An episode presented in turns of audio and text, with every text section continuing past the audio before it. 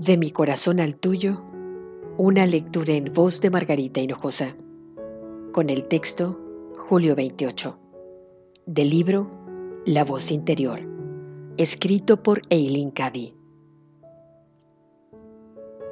Ora sin cesar, que tu vida sea una constante oración de amor y gratitud. La vida es muy, muy buena, pero has de recordar siempre que la vida es lo que haces de ella por eso, si eres negativa, atraes la negatividad hacia ti y una nube oscura cubre tu vida, separándote del más alto bien. Si eres constantemente positiva, viendo lo bueno en todas las personas y en todas las cosas, un cielo azul y el brillo del sol te rodearán y morarán en tu interior.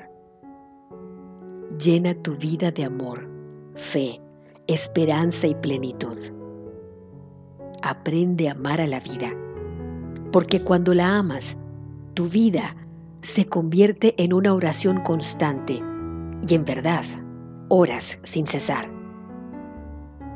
La oración es tu comunicación interna conmigo.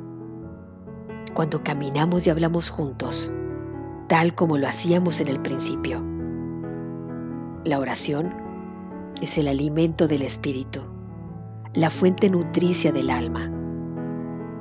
Es una profunda necesidad interna en todas las almas. Siente esa necesidad interna y dale una sorpresa. De mi corazón al tuyo, una lectura en voz de Margarita Hinojosa.